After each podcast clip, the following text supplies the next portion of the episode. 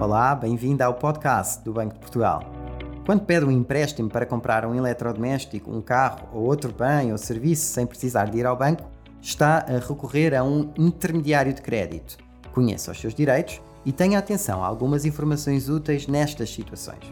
Antes de mais, consulte o portal do cliente bancário e assegure-se que a entidade está autorizada a intermediar o crédito. Todos os intermediários de crédito autorizados em Portugal constam da lista publicada pelo Banco de Portugal.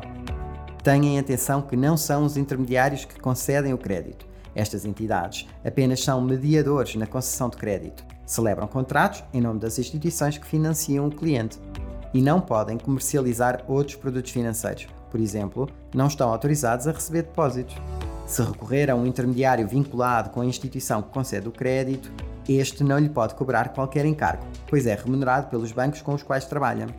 O cliente apenas terá de pagar quando recorrer a um intermediário não vinculado. Se assim for, o preço dos serviços a prestar e outros encargos têm de constar do contrato de intermediação.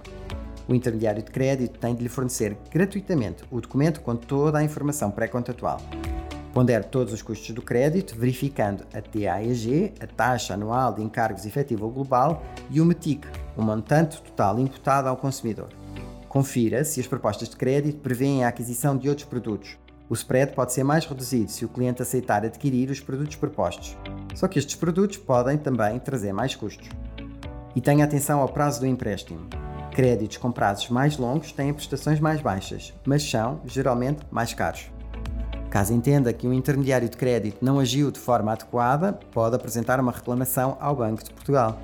Saiba mais sobre os seus direitos na relação com os intermediários de crédito e outras informações úteis em bportugal.pt e acompanhe-nos no Twitter, LinkedIn e Instagram.